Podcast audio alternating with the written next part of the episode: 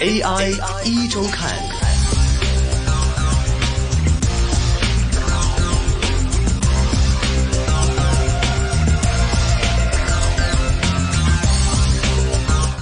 AI 一周刊，AI 一周刊。那么今天的人工智能 AI 环节，我们今天呢是好好详细聊一聊，在这个疫情之下，对于这个手机零部件，或者说是对整个科网板块会具体带来哪些资本市场的影响呢？我们今天是请到了易方资本的高级分析师关博文 Dennis 来给我们做一个详细清晰的一个解答了。那么下午好，Dennis，可以听见吗？哎，Hello Hello，你好。哎，Dennis，首先我们来看到这个疫情方面的局势，我们看记得在整个资本市场反应方面，这个对于手机零部件反应可以说是最直观，而且是反应比较。这个快速的，包括我们之前看到像这个舜宇啊、瑞声啊，大家传统关注多的一些，包括陆续业绩也慢慢出来，这个资本市场反应来看，普遍还是有比较负面一些。首先，你给我们盘点一下，在近期来看，这个板块目前的一个市场焦点或者大家一个反应情绪是在哪一块的？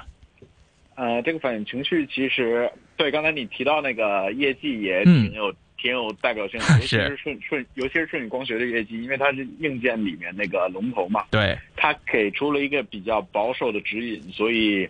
呃，它每年都会给指引了，嗯通常都不会太激进，然后你可以看到每年都会都会都会都会 meet 它自己的这个这个指引，但是这次嗯给的、呃特别保守。是，然后呢，所以大家担心啊，这个是不是是不是需求问题啊，还是怎么样？其实他那个给业绩的时间点也比较有意思。那在二月的时候，因为是中国区内地的疫情比较严重嘛，大嗯家都担心这个供给的问题、对，啊，这开不开不了工啊，是不是有一些零部件的这个工厂是在对呃，武汉呀、这个零部件出不来呀、物流有问题啊。然后后来到他的那个时间点呢，就恰巧是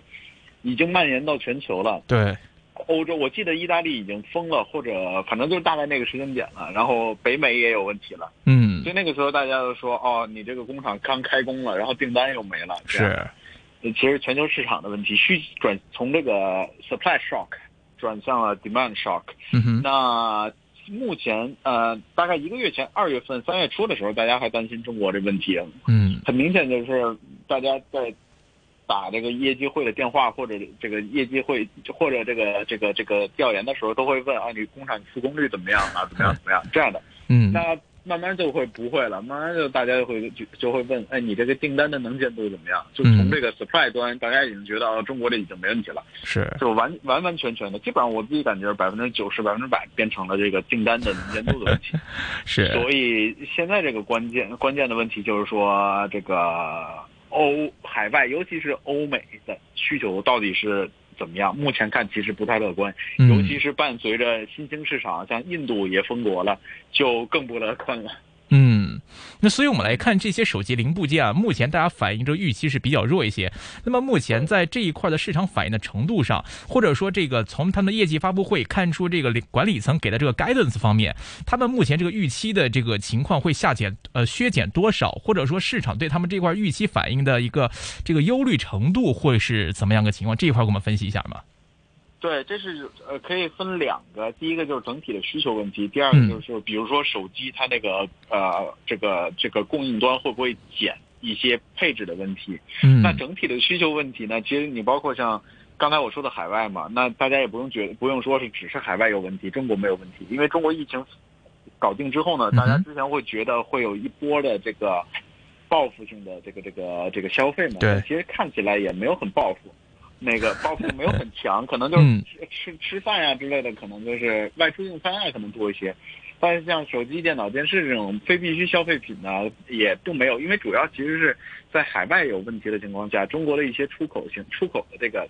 这个出口企业受到的压力其实挺大的。对整体宏观经济出问题，大家的这个收入，呃，哪怕现在收入没问题，大家也会担心未来的收入有问题。所嗯以在这个非必需的这些电子消费品，目前还是比较保守的。所以整体来看，说实话，你要像当初判断说，像中国，你给我一个数。啊、或者大家预期，比如说两个月就一定搞定，嗯那这个还是比较比较好算的，因为一对年就是十二分之十二分之是二是六分之一的需求就没了嘛。但是海外的需海外的疫情目前看起来比较难算，无底洞感觉哈，对，到底拖到什么时候又不太清楚。然后拖完了之后，会不会又反噬这个中国这边有一个漩涡的这么一个效应，也不太清楚。所以目前这个确实确确实实不太清楚。这是第一，整体消费问题；第二呢，就是可能会对一些手机的厂商造成一些压力，他们嗯卖不出去那么多的手机了。嗯啊、呃，研发力量跟不上了，他们可能会往年呢就会呃裁减一些。你手机又不能卖的贵，你说对，你说现在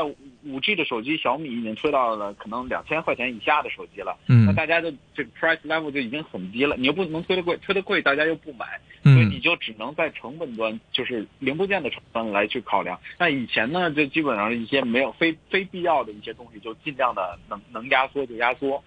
啊、最明显的就是除了光学，大家基本上都尽量在压缩了。那光学还是比较的。比较的激进一点，因为消费者能看到。那目前看，大家也其实说实话也有担心，所有的这个零部件，包甚至包括光学在内的这个升级，是不是要暂缓一点？那嗯这个就不是量的问题了，这会影响到产产品的单价，就光学啊，或者声学啊，或者机机的这个手机壳啊，这个这个这个嗯这个单价的问题，单价就进一步影响到毛利率的问题，所以这个也也是有机会出现的。所以，OK，整体来看，啊、实际上还是这个整体需求造造成的一个一个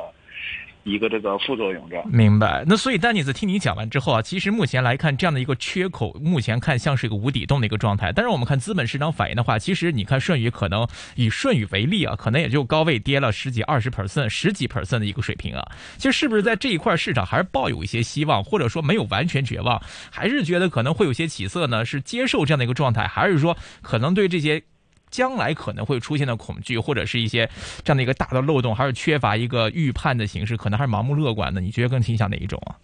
对，其实分两两种吧。第一种就是说，那个有有有一些人觉得，啊，这个手机不是不买了，只是拖后了，对吧？嗯不是说像电影，像呃这个、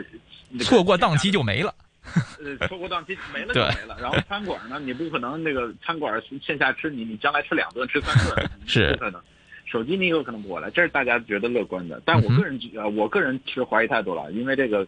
能能拖半能拖拖半年，其实半年的需求也就没了。嗯，然后第二个呢，其实是跟中国区的这个投资人的心态有关。你看，不光是顺宇，其实 A 股表现整体表现都很强。嗯， A 对，股的电电子股，你看今天整体 A 股的电子股也很强。嗯，那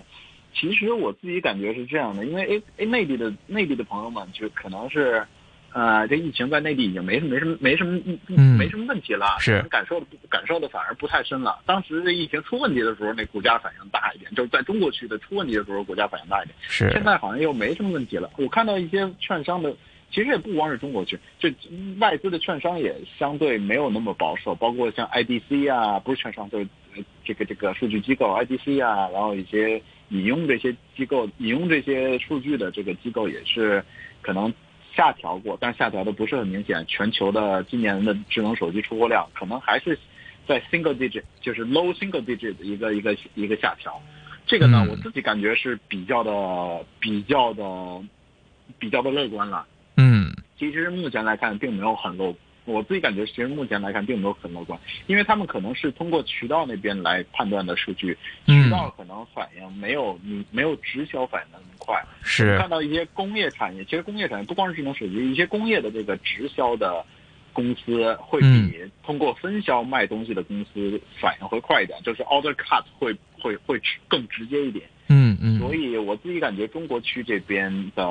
买方就是基金这些，然后和海外海外的一些卖方就是投资银行这种，嗯目前来看可能还是相对乐观，但我是自己觉得可能大家保守一点吧。明白 OK。所以我们看这样的一个就是科网产业，它的这个盈利周期啊，大家可能不大习惯去怎么来看它，因为就像丹尼斯你刚才你也提到，就是说它的这个盈利跟我们的餐饮娱乐消费是错过这一对儿就这一对儿没有了，还是说 就是你这一顿没有 miss 掉之后会补回来，还是说你整个这三个月、两三个月、三四个月甚至更久的一个技术端的或者是供应链、产业链的停顿，会令到你整个技术周期后移？比如说我其实要做的事儿，其实只是这个周期停顿了，要把它往后推到之后再来做，所以这样的一个盈利延后或者是中间的时间成本这一块的一个 gap，这个对于企业的盈利或者是这块市场目前还是存在一个比较大的差距，可以这么理解吗？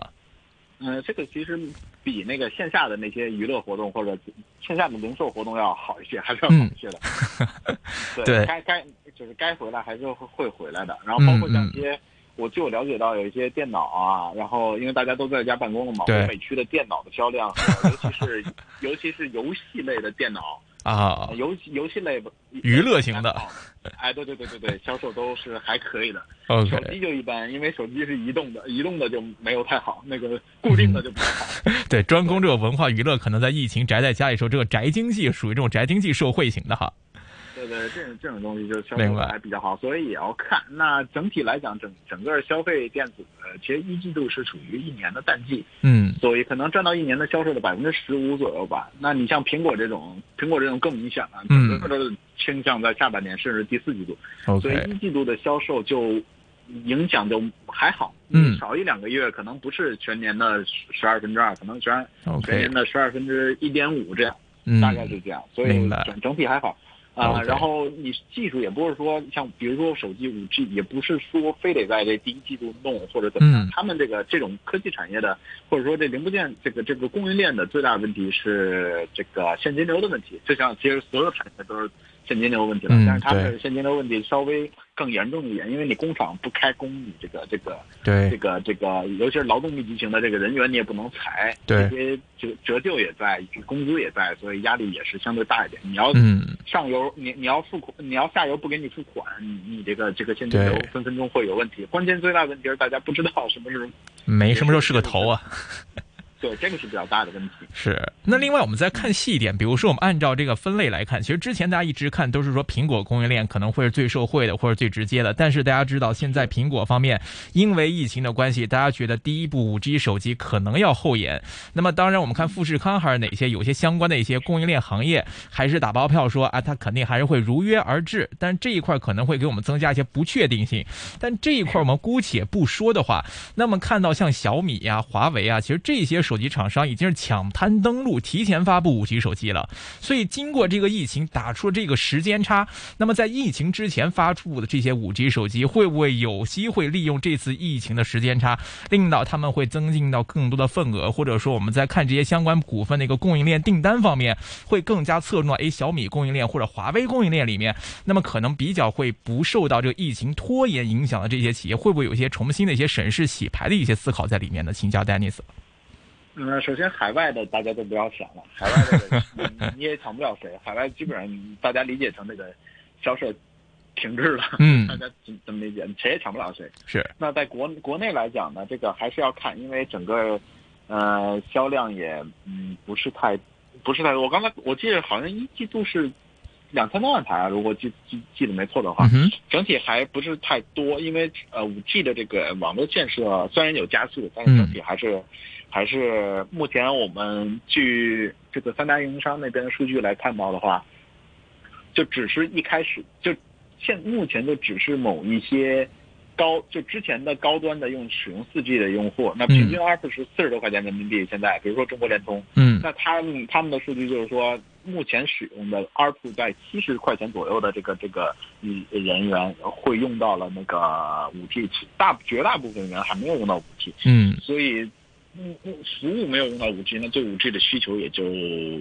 不是目前来看不是太明显，但是确实确确实实是在加速的。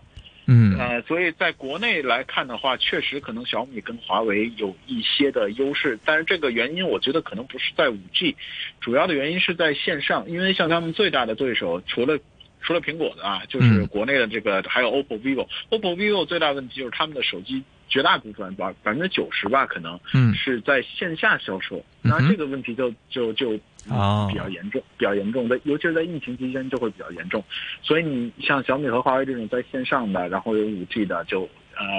呃小米最多了在线上的，华为其次了，就会相对受益一点。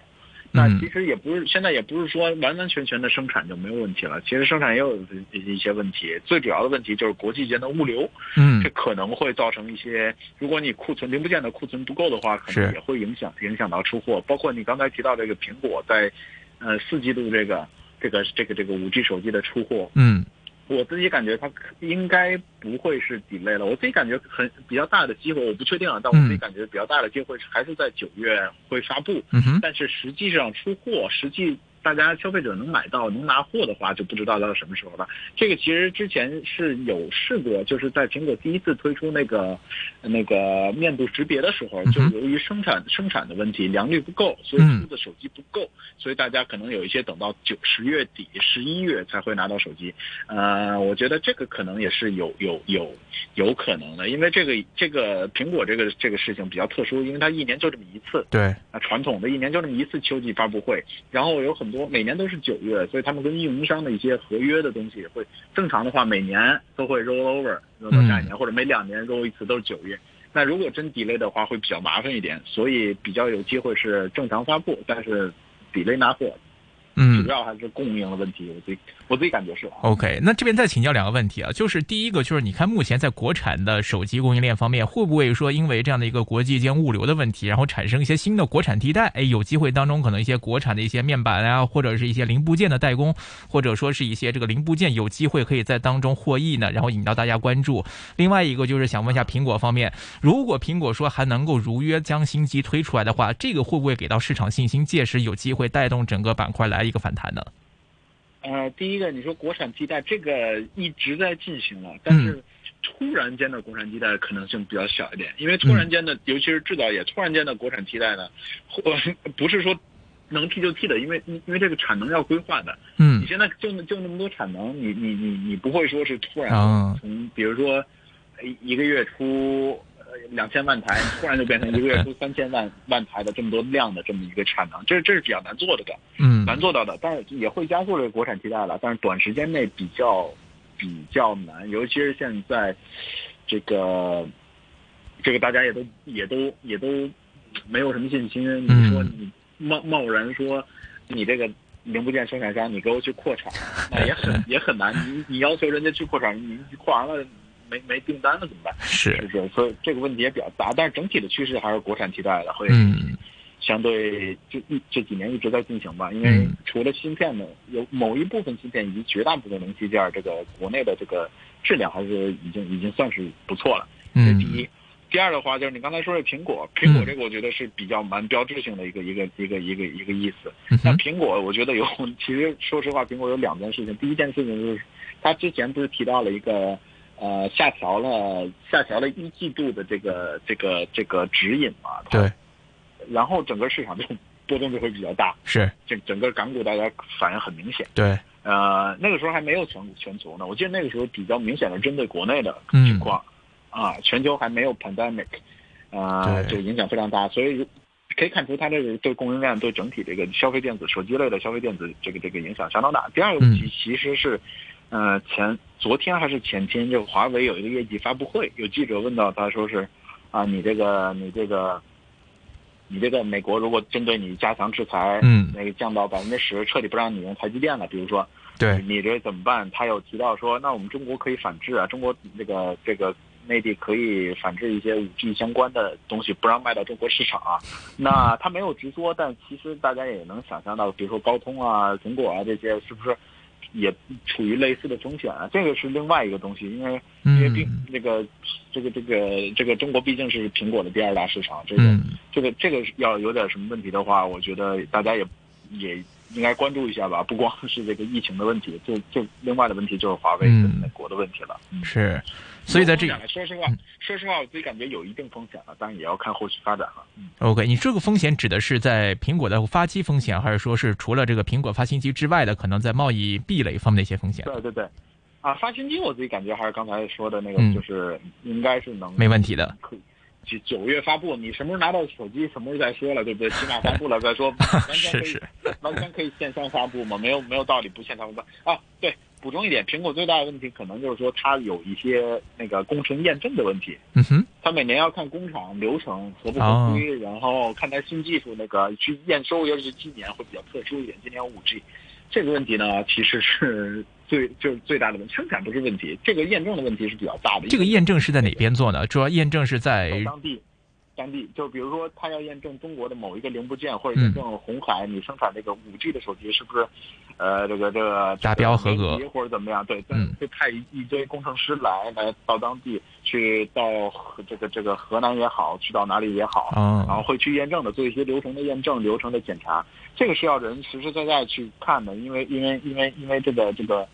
这个实实在在生产的流程要看的嘛，所以这个是有一定的有一定的风险。那具体如果这个没问题的话，生产应该也没问题了。现在嗯 supply supply 不是个问题。 OK，明白。好的，那么今天呢，我们是很高兴请到 Dennis 啊，是给我们就这个疫情方面对手机整个零部件宏观方面带来的一个相关影响做了一个深刻分析，非常感谢 Dennis 的分享。那么今天时间关系，我们先聊这里。那么下期节目我们继续再来跟 Dennis 聊一下，在疫情之下哪些科网相关的一些，比如说在云端技术、互联网方面有没有哪些新的机会呢？那我们下期再来跟 Dennis 好好聊。今天感谢 Dennis 的分享，就先聊到这里。那我们下期再会，拜拜。